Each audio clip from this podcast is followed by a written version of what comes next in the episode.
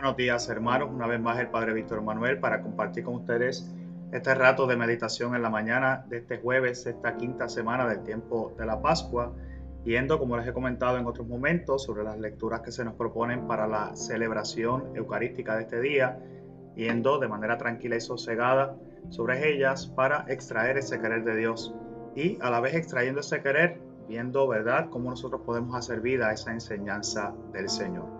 Hoy voy a dar lectura al libro de los Hechos de los Apóstoles para comentar brevemente con ustedes esta, eh, esta lectura. En aquellos días, Pedro se puso en pie en medio de los hermanos. Había reunidas unas 120 personas y dijo, Hermanos, Tenía que cumplirse lo que el Espíritu Santo por boca de David había predicho en la escritura acerca de Judas, el que hizo de guía de los que arrestaron a Jesús, pues era de nuestro grupo y le cupó en suerte compartir este ministerio.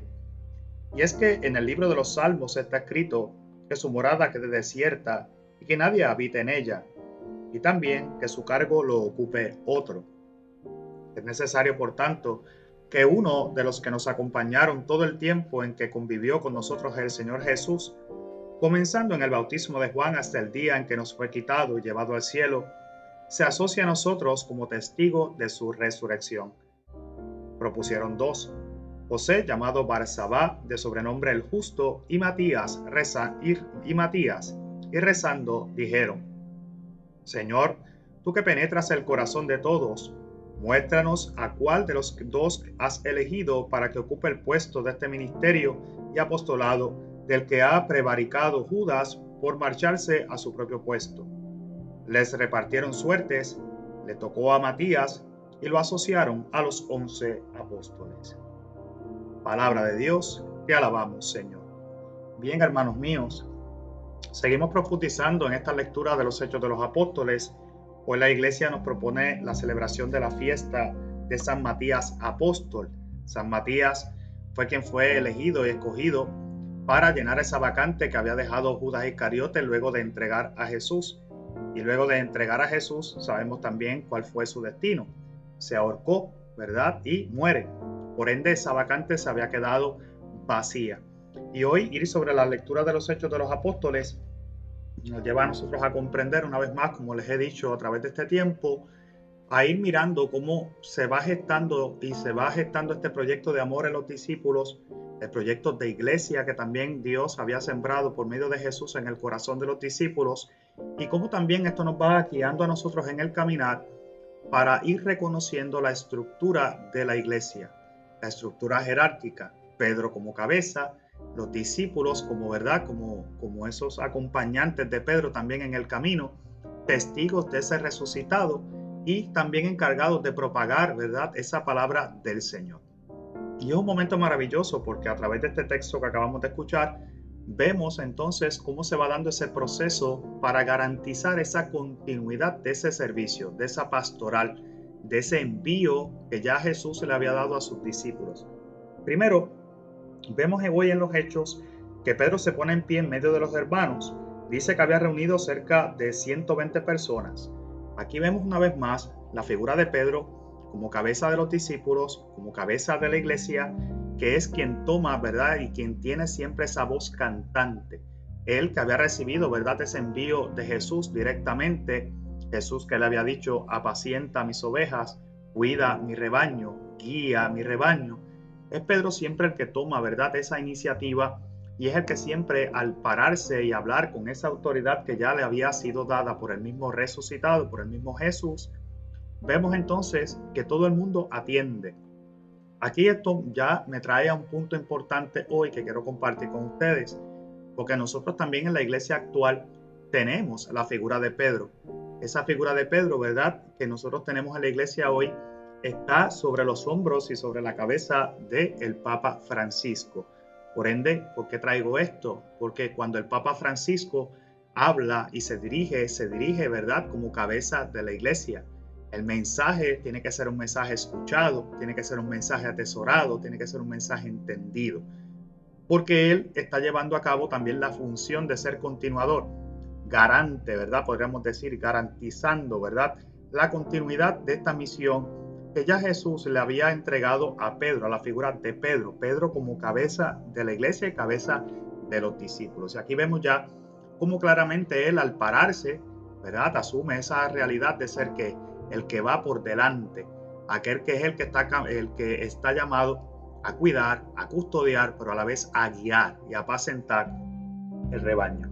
Y fíjense que tiene un mensaje maravilloso porque dice, hermanos, tenía que cumplirse lo que el Espíritu Santo por boca de David había predicho en la escritura acerca de Judas, el que hizo de guía, de guía de los que arrestaron a Jesús, pues era de nuestro grupo y le ocupó esa suerte de compartir este ministerio. Fíjense cómo al ver la figura ya de Judas, Pedro entonces entiende, ¿verdad? Y a la vez propaga la realidad de que el proyecto, ¿verdad? De la palabra tenía que cumplirse lo que se había profetizado, lo que se había dicho sobre Judas tenía que cumplirse. Judas tenía entonces que cumplirse esa acción de ese entregar a Jesús. Y fíjense qué maravilloso, porque pudo haber sido tal vez de otra manera, sí, pudo haber sido de otra manera, pero ya estaba predicho, ya había sido profetizado, la escritura ya hablaba sobre eso, sobre esa realidad. Por ende, lo que estamos viendo aquí es cómo él va tratando de darle sentido a lo que está ocurriendo. Ante tal vez la incapacidad por momentos de entender qué ocurrió, cómo ocurrió, por qué ocurrió, él apacienta primeramente. Fíjense qué maravilloso esto, apacienta, porque deja en claro que lo que ocurre ya estaba escrito y la palabra tiene que cumplirse, lo que está escrito tiene que cumplirse, lo que ha sido profetizado tiene que cumplirse. Por ende, esto también a nosotros nos lleva a insertarnos una vez más en lo que es la vida de la iglesia, en lo que es la vida pública de Jesús en su ministerio público y en lo que nosotros vivimos hasta nuestro tiempo. Todo tiene que cumplirse. Y esa palabra cumplimiento, que yo la he utilizado con ustedes en otros momentos, nos lleva a nosotros a reconocer que nosotros confiamos en aquel que cumple, confiamos en aquel que precisamente lleva adelante el proyecto y no falla, que siempre su palabra es veraz, que su promesa es cumplida. Y qué bonito cuando nosotros podemos reconocer que confiamos en aquella persona que cumple, que no nos falla, que hasta el día de hoy sus promesas han sido concretas y se han concretizado en nosotros. Por ende, la importancia hoy de esa frase de Pedro nos hace a nosotros también reconocer que tenemos que volver a confiar en esa palabra que se nos ha dado, en Jesús, en el resucitado, en las promesas, porque todo se ha cumplido. Y dice el Señor que tiene que cumplirse toda tilde de lo que está escrito hasta el último punto tiene que cumplirse. Por ende, la figura de Judas también trae un punto importante porque dentro de este, dentro de este proyecto o dentro de esta historia de salvación, Judas también tenía, ¿verdad? Esa, esa acción que tenía que ser concretizada por él. Y aquí vemos cómo, ¿verdad? Aunque suene duro por entenderlo, ¿verdad? Eh, escucharlo por momentos, pues Judas pues cumplió, ¿verdad? Se cumplió lo que había sido profetizado acerca de él. ¿Qué se cumplió? Que tuvo que, que fue el que entregó a Jesús, el que lo entregó a la muerte, el que guió a aquellas personas a, que pudieran arrestar a Jesús y de ahí se concretizara entonces la que la misión de Jesús de entregarse por amor hasta el extremo. Y vemos entonces que el libro de los Salmos, entonces él empieza a hacer referencia sobre la escritura para que tal vez los que los están escuchando tengan la noción de que no es necesariamente un querer de él, sino que está escrito. Y una vez más, el mandato es a que se tiene que cumplir todo, todo tiene que cumplirse, toda la ley tiene que cumplirse, lo que está escrito tiene que cumplirse. Va una vez más a lo que es la escritura para fundamentar lo que él está queriendo decir. Y fíjense, él dice, en los libros de los Salmos está escrito que la morada quede desierta y que nadie habite en ella, hablando de la figura de quién, de Judas Iscariote. Fíjense, dice la escritura, dicen los Salmos, que la morada quede desierta y que nadie habite en ella. Por consiguiente, había un vacío que tenía que mantenerse. Pero mantenerse, ¿verdad? Vacante, por ponerlo así, que quede desierta, ¿verdad? Pero fíjense cómo también dice por otra parte, también nos dice la escritura que su cargo lo ocupe otro, ¿verdad? Que quede desierta hasta que pueda ser ocupada por otro. Y fíjense que siempre se ha hablado de los doce discípulos, son doce columnas. La iglesia es apostólica, es una santa católica y apostólica. La fe nuestra está cifrada o está puesta, ¿verdad?, encima de esa realidad de los apóstoles. Y eran doce apóstoles, doce columnas. Y a este momento podríamos decir estaban cojos, eran once. Por consiguiente, para que se pudiera concretizar esa realidad apostólica, desde que se mantuvieran esas doce columnas, era necesario entonces que su cargo lo ocupase otro. Fíjense que primero profetizan, ¿verdad?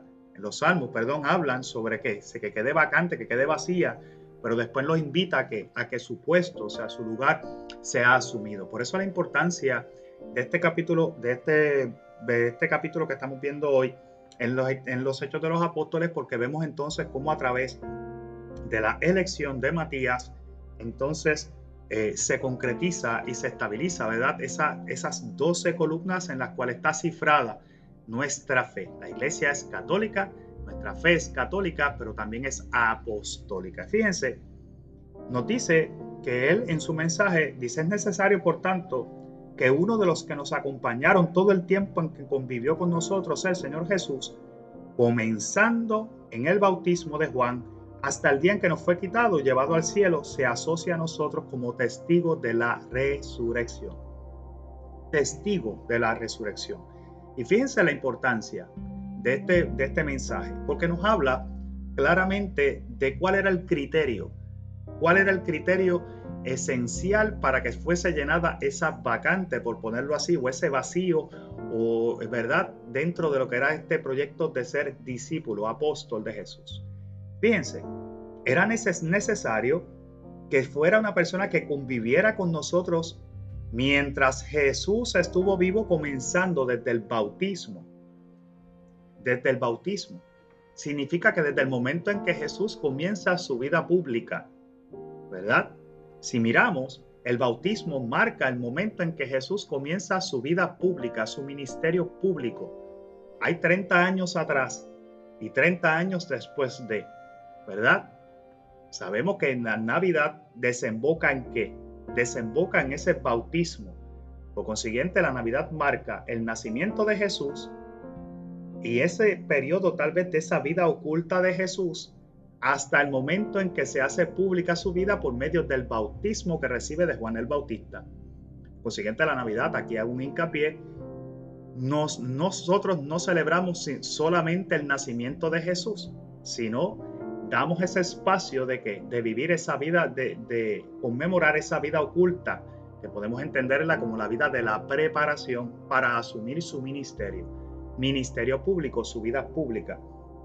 Y fíjense qué maravilloso, porque entonces es necesario que la persona que llene esa vacante haya estado desde el inicio, desde el momento del bautismo de Jesús que haya pasado por todo el proceso y que haya caminado con Jesús hasta la ascensión del Señor al reino de los cielos.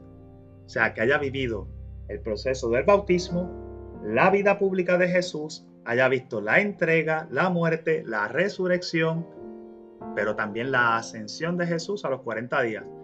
Fíjense qué maravilloso porque dice que tenemos que tiene que ser una persona que podamos asociar y ser testigo de la resurrección.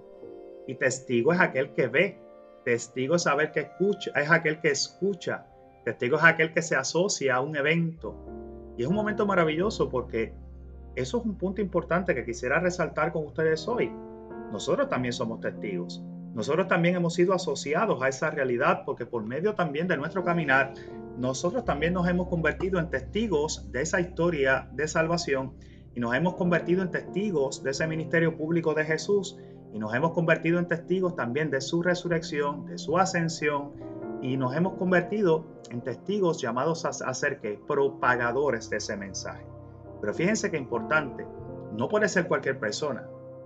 Tiene que ser una persona que haya visto, que haya escuchado, que haya presenciado, que haya vivido la experiencia y que se haya mantenido adherida a ella a pesar de todas las dificultades. ¿Para que Para que su testimonio sea un testimonio veraz.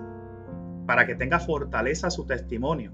para que lo que hable, lo que diga sea creíble, porque lo vivió, porque lo experimentó.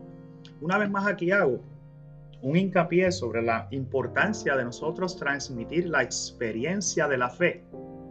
Fíjense ustedes, experiencia de la fe. Transmito lo que he visto, lo que he escuchado, lo que he vivido. Más allá de lo que puedan decir los libros, más allá de lo que pueda decir la escritura, yo transmito mi experiencia personal. Por ende, la importancia de ser testigo de esa resurrección, testigo de verdad de ese resucitado, testigo de haber visto este proyecto de amor que Jesús ha sembrado. Y hoy vemos aquí cómo ellos claramente tienen la conciencia de que para ser un apóstol, una de esas doce columnas, ¿verdad?, que va a levantar, en la cual se edifica la iglesia, tiene que ser alguien que haya vivido la experiencia personal de haber visto, escuchado y seguido al Señor. Qué maravilloso. Fíjense que dentro de toda la gama habían 122 personas más o menos 120 personas, nos dice hoy los hechos, le nombran dos, pero es el pueblo el que escoge. Esos seguidores son los que escogen esos dos. Y es un punto importante aquí, porque también eso hace que la vida de la iglesia también sea inclusiva, ¿verdad? Como el pueblo también tiene voz, pero es la jerarquía de la iglesia la que elige. Fíjense ustedes, pero el pueblo propone, los seguidores proponen. Y es la jerarquía de la iglesia la que escoge. Maravilloso. Le proponen a dos.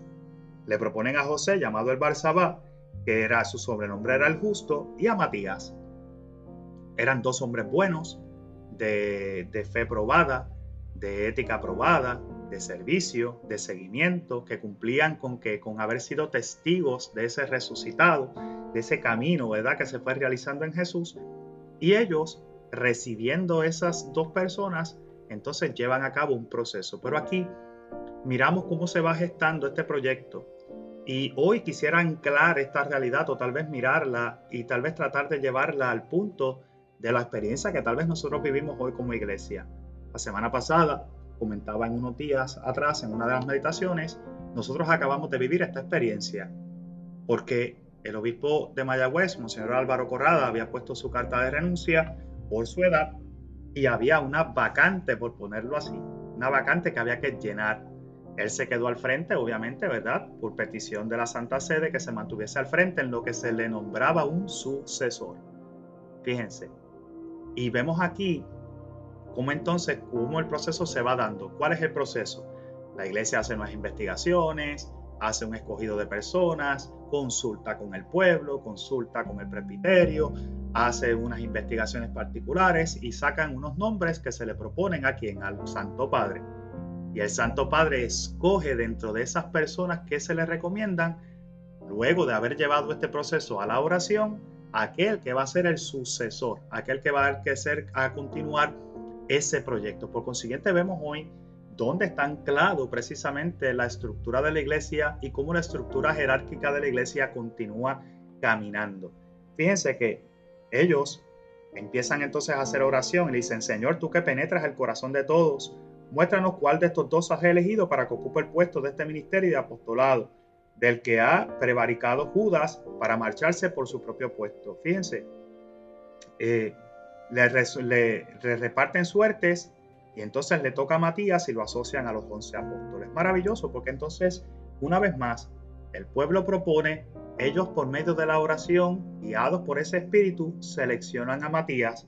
Y fíjense qué importante esto, lo asocian a los once apóstoles. Entonces ya están completos. Se cumple entonces la realidad de estar esas doce columnas en las cuales continúa edificándose ese proyecto, ¿verdad? Ese proyecto de iglesia que Jesús había sembrado en el corazón de sus discípulos. Hoy un momento maravilloso, hermanos míos, porque seguimos viendo a través de los hechos de los apóstoles, conociendo de dónde va saliendo la realidad de la iglesia, cuál ha sido el querer de Jesús desde el inicio, qué buscamos detrás de cada una de estas, de estas acciones, la importancia de reconocer la presencia de ese espíritu en medio de nuestras comunidades, de nuestra iglesia y en especial de la jerarquía, y cómo ha sido escogido este proyecto de Dios para darle continuidad, continuidad a esa acción primera. Por ende, Hoy nosotros también vemos en los apóstoles, que son los sucesores de ellos, son los obispos, cómo se va garantizando también esa continuidad y a la vez se van asociando, ¿verdad? ¿A quienes? A esos que han sido testigos del resucitado, testigos de la resurrección. Por consiguiente, hoy es un momento tal vez para, para elevar una oración, comienzo, comento yo, por todos estos obispos que también asumen esa misión para ser agradecidos porque no se ha detenido el proyecto de Dios desde un inicio, para elevar una acción de gracias por todos estos hombres que también sacados de entre, de entre el pueblo han sido llamados para que para ser continuadores de esta obra y seguir edificando ese proyecto de Dios hasta nuestros días. Así que hoy, si ustedes nunca lo hacen, pues yo les recomiendo, ¿verdad?, que oren por sus, por sus este, obispos. Ahora mismo nosotros todavía tenemos una vacante en nuestra conferencia episcopal en la diócesis de Fajardo, Humacao, y hoy sería un buen momento también para unirnos en oración pidiendo al Señor para que esa vacante también se ocupe y se pueda dar continuidad a ese proyecto en nuestra tierra, en nuestra, en nuestra isla de Puerto Rico. Voy a dar lectura a este Evangelio de San Juan que se nos presenta hoy para esta celebración eucarística para compartirlo brevemente con ustedes. En aquel tiempo dijo Jesús a sus discípulos, como el Padre me ha amado, así os he amado yo, permanezcan en mi amor. Si guardan mis mandatos, permanecerán en mi amor. Lo mismo que yo he guardado los mandamientos de mi Padre y permanezco en su amor. Os he hablado de esto para que mi alegría esté en ustedes y su alegría llegue a plenitud. Este es mi mandamiento, que os amen, que se os amen unos a los otros como yo los he amado. Nadie tiene amor más grande que el que da la vida por los amigos. Ustedes son mis amigos y hacen lo que yo les mando. Yo no los llamo siervos, porque el siervo no sabe lo que hace su Señor. A ustedes los llamo amigos, porque todo lo que he oído a mi Padre os lo he dado a conocer. No son ustedes los que me han elegido, soy yo quien los ha elegido y los ha destinado para que vayan y deis fruto y su fruto permanezca. De modo que lo que pidan al Padre en mi nombre, os lo dé. Esto les mando, que se améis los unos a los otros. Palabra del Señor, gloria a ti, Señor Jesús. Maravilloso este Evangelio, también lo hemos escuchado y lo hemos discutido a la saciedad. Se ha escrito mucho sobre este capítulo 15 de este Evangelio de San Juan. Y es maravilloso ir tal vez hoy de una manera tranquila para poder tal vez extraer este proyecto que nos presenta el evangelista San Juan a cada uno de nosotros por medio de este escrito. Fíjense, que nos invita primeramente a una permanencia. Ayer veíamos también, ¿verdad?, cómo se nos hablaba de la vid y los sarmientos, cómo alejados tal vez de, esa, de ese árbol, la rama se seca y es cortada y es echada al fuego. Pero aquella, ¿verdad?, que da frutos se poda, se corta para que dé más fruto. Y el Señor nos invitaba a esa permanencia. Sin mí no tienen vida. Si te alejas del tronco que es Jesús, la rama se seca y se muere. Hoy vemos aquí cómo el Señor continúa hablándole a los discípulos de esa misma realidad del amor. Hoy dice, como el Padre me ha, amado a mí, así yo los amo. Permanezcan en mi amor. Permanecer. Dice, como el Padre me, ama a mí, así yo los amo. Permanezcan en mi amor. Una vez más, la importancia de reconocer ese amor que hemos sido, del, del cual hemos sido recipientes, de ese amor que Dios nos ha tenido, que nos creó con tanto detalle, que, en que nos ha tratado con amor, con misericordia, con paciencia, con cercanía. La importancia de reconocer ese paso de Dios en nuestra vida para poder amar a Dios, reconociéndonos primeramente amados por Dios. Por eso es lo importante. Ahora bien, dice, si guardan mis mandamientos, nos dice hoy San Juan, permanecen en mi amor, lo mismo que yo he guardado los mandamientos de mi Padre y permanezco en su amor. Guardar los mandamientos, el que guarda los mandamientos es aquel que me ama. Y fíjense que entonces aquí va ligado esa realidad de ese amar. He comentado con ustedes en otros momentos a través de estas meditaciones la importancia del amar. Amar, porque el que ama cumple, el que ama es fiel, el que ama no se desvía, el que ama se entrega, el que ama se da. Y en la medida en que nosotros amamos, cumplimos porque el que ama está siempre en esa presencia de Jesús y trata de agradar en todo al Señor. Por consiguiente, nada te alejará y permanecerás en Él. Y fíjense qué maravilloso, dice, si guardas los mandamientos, permaneces en mi amor. Pero yo hoy se los voy a poner al revés. Si amamos a Dios, cumplimos los mandamientos. El que ama no tiene tal vez que preocuparse por cumplir o no cumplir, sino que es que el que ama es fiel. Atado a amar, atado a amar está la fidelidad. Si eres fiel a aquel a quien amas, no te alejarás. Si no te alejas, cumples. Fíjense qué maravilloso. Entonces, fíjense cómo el Señor ata el amar y el cumplimiento a la realidad de la felicidad, a la, realidad de la alegría. Nos dice, he hablado de esto para que mi alegría esté en ustedes y su alegría llegue a su plenitud. Y en un mundo donde nosotros buscamos constantemente la alegría, hoy el Señor nos está dando la clave. Si amas a Dios por sobre todas las cosas, cumplirás los mandamientos. Si cumples los mandamientos, vendremos el Padre y yo y habitaremos en ti y tu vida estará completa. Tu felicidad estará completa. Fíjense qué maravilloso. Por eso la importancia del amar y de permanecer. Amar y permanecer. Dice, este es mi mandamiento, que se amen unos a los otros como yo os he amado. Y muchas veces esto trae entre nosotros un gran reto, porque ya no es amar por amar, es amar como Jesús nos amó. Amar a mi hermano como Jesús me ama. ¿Y como Jesús nos ama? Nos ama entregándose no, nadie tiene amor más grande que el que da la vida por sus amigos. Por consiguiente, Jesús se entregó por amor para nuestra salvación, para nuestra redención, por nosotros que somos sus amigos, sus hijos, sus hermanos. Se entregó por amor. Por consiguiente, esto nos invita a nosotros a entrar en la dinámica de qué? De la caridad cristiana. Nadie tiene amor más grande que el que da la vida por sus amigos. ¿Cómo nosotros sabemos si amamos realmente, si, si tenemos la capacidad de vivir la caridad, el desprendimiento, la entrega, el preocuparnos por los demás, el salir al servicio, como he dicho en otros momentos, que me duela la necesidad de mi hermano, que no me quede de brazos cruzados cuando puedo ayudar, cuando puedo traer un rato de un poco de felicidad, cuando puedo dar una palabra de aliento, cuando puedo ponerle la mano en el hombro y decirle no estás solo, cuando siento, cuando padezco todas estas realidades, eh, de qué pasa en la sociedad y me duele el corazón y me pongo al servicio de los demás, dice el Señor. Entonces, ese es el verdadero amor. Por ende, ¿qué, qué les está, qué nos está queriendo decir el Señor hoy?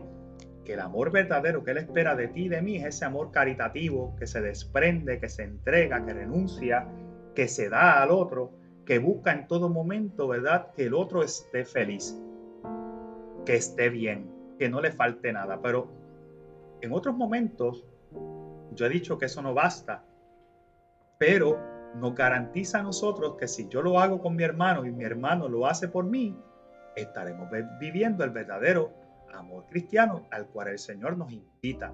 A amar como Él nos ama es entregarse. Nadie tiene amor más grande que el que da la vida por sus amigos, el que se pone al servicio de los demás, el que se entrega. Pero si yo lo hago por mi hermano y mi hermano lo hace por mí, ambos estaremos viviendo la verdadera caridad cristiana y estaremos cumpliendo este mensaje del amor. Fíjense qué maravilloso. Dice, yo a ustedes no los llamo siervos, porque el siervo no sabe lo que hace el Señor. A ustedes yo los llamo amigos, porque todo lo que he oído a mi Padre se los he dado a conocer. No los llamo siervos, los llamo amigos, porque todo lo que he oído a mi Padre se los he dado a conocer. Significa que todo lo necesario para nosotros podernos salvar de todo lo necesario para poder llevar adelante este proyecto de amor. Todo lo necesario para que nuestra vida tenga sentido se nos ha sido dado. Por consiguiente, no tenemos que inventar la rueda, la rueda ha sido inventada y esa rueda gira en torno a la figura de Jesús, de su ministerio público, de su persona en sí mismo, sus gestos, sus acciones, su entrega, su cercanía, su misericordia, su amor. Y como yo, tratando de emular a Jesús en mi vida, trato en desprendimiento de hacer lo mismo. Y por eso es que Él nos dice, yo no me reservo nada, ya yo les he dado a conocer cuál es el proyecto. Por consiguiente, eso nos lleva a nosotros a qué? A hoy mirarnos internamente y decir, es cierto, si ya Jesús lo ha hecho todo por nosotros y nos ha dicho, hagan esto, pues entonces hoy nos toca a nosotros aceptar, esa, aceptar ese camino y adherirnos a Él. ¿Por qué? Porque el que ama a Dios, ama a sus hermanos. ¿Cómo? Entregándose, viviendo la caridad, viviendo el servicio. Pero cierra este, esta lectura de hoy diciéndonos Jesús, dice, no sois ustedes los que me han elegido, yo soy quien los he elegido y los he destinado para que vayan y den fruto y su fruto permanezca. Fíjense ustedes, no son ustedes los que me han escogido a mí, yo soy el que los he elegido a ustedes para que y los he destinado para que vayan y den fruto. Por consiguiente, hoy también, esto es un punto importante, porque es una gracia que nosotros hoy tenemos el que Jesús nos haya elegido y se haya acercado a nosotros por amor. Y esto significa que aunque sí, el bien es cierto, es que yo tal vez busco al Señor, pero no puedo perder de perspectiva que el Señor es el que siempre me ha buscado primero. El Señor es el que siempre me ha amado primero. El Señor es el que siempre me ha perdonado primero. El Señor es el que siempre ha estado en, en esa búsqueda constante, buscando precisamente mi bienestar. Es Él el que sale primero. Es Él el que me ha elegido a mí. Es Él el que me ha enviado.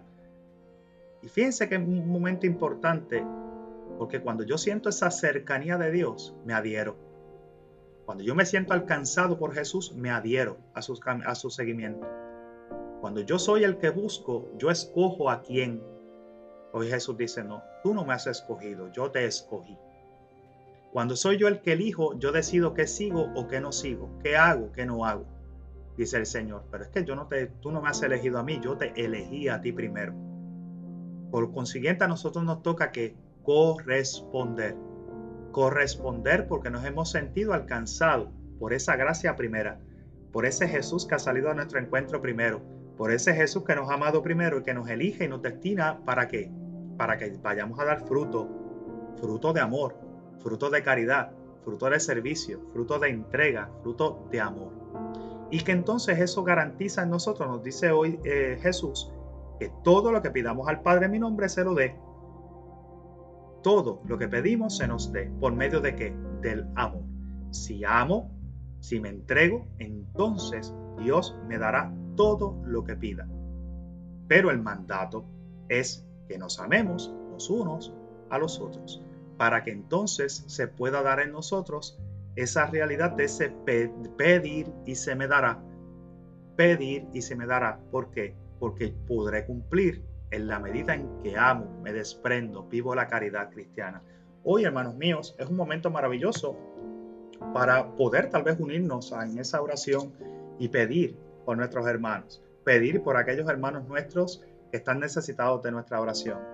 El Papa Francisco ha destinado este jueves 14, ¿verdad? Como un día de ayuno y de oración pidiendo, ¿verdad? A Dios para por el final de la, de la pandemia, su intercesión yo creo que hay un momento, ¿verdad?, donde nosotros podemos practicar esa verdadera caridad, ese verdadero amor, por medio del ayuno, por medio de nuestra oración constante, ¿verdad? Y tal vez inclusive añadir a que alguna otra obra de misericordia que podría ser vivir esa caridad, ver quién necesita un plato de comida, que nuestra oración vaya ¿verdad? buscando a aquellas personas que necesitan de nuestra oración y ese ayuno que se convierta en nosotros también en ese pequeño sacrificio que haríamos durante el día hoy como un ofrecimiento al Señor para el final de esta pandemia. Así que yo los invito a que durante el día de hoy, cada cual desde sus diferentes realidades puedan unirse a esta petición del Papa Francisco pidiendo por esa intención de que culmine esta pandemia mundial. Culmino este rato de meditación haciendo esta oración a María pidiendo su intercesión. Oh María, tú resplandeces siempre en nuestro camino como signo de salvación y de esperanza. Nosotros nos confiamos a ti, salud de los enfermos, que al pie de la cruz te asociaste al dolor de Jesús manteniendo firme tu fe. Oh Madre amorosa, tú sabes lo que necesitamos y estamos seguros de que proveerás como lo hiciste en Cana de Galilea. Intercede por nosotros ante tu Hijo Jesús, el Divino Médico, por aquellos que han enfermado, por quienes son más vulnerables y por quienes han muerto. Intercede también por quienes cargan la responsabilidad de proteger la salud y la seguridad de los demás, y por quienes atienden al enfermo y buscan una cura. Ayúdanos, Madre del Divino Amor, a conformarnos a la voluntad del Padre y hacer lo que nos dirá Jesús, quien ha tomado sobre sí nuestros sufrimientos y ha cargado con nuestros dolores para conducirnos a través de la cruz a la alegría de la resurrección. Bajo tu amparo nos acogemos, Santa Madre de Dios, no desprecie las súplicas que te dirigimos en nuestras necesidades, antes bien líbranos de todo peligro, oh Virgen gloriosa y bendita. Lindo día para todos, que el Señor les bendiga.